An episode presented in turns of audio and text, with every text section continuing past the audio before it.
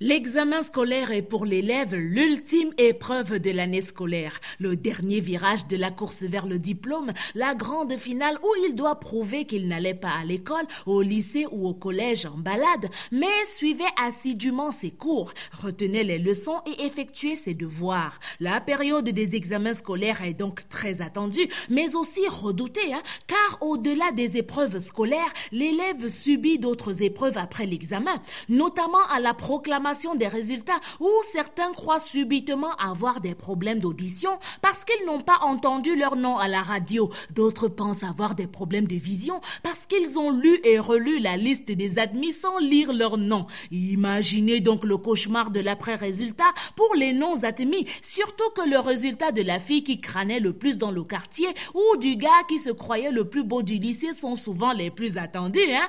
Pendant cette période, le quartier est dans une ambiance entre bruit et silence, car alors qu'on jubile chez le voisin, c'est le deuil à côté. L'examen scolaire est aussi un examen pour l'enseignant, car qui voudrait confier son enfant à un enseignant qui n'a eu aucun admis dans sa classe, qui voudrait inscrire son enfant à la rentrée prochaine dans un établissement qui a eu 0% de réussite à l'examen?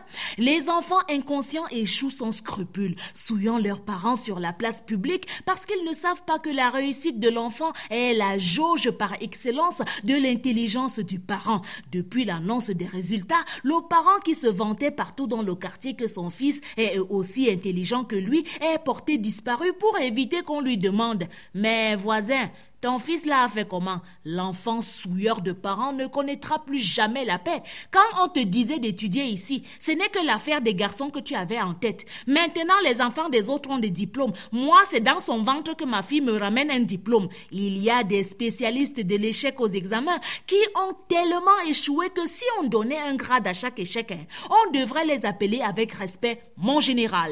Les recalés les plus prévenants après l'examen fuient pour attendre les résultats au ou dans une autre ville où personne ne leur demandera Gars, tu as fait comment? Et ne reviennent qu'à quelques jours de la rentrée quand la fièvre des résultats des examens est passée.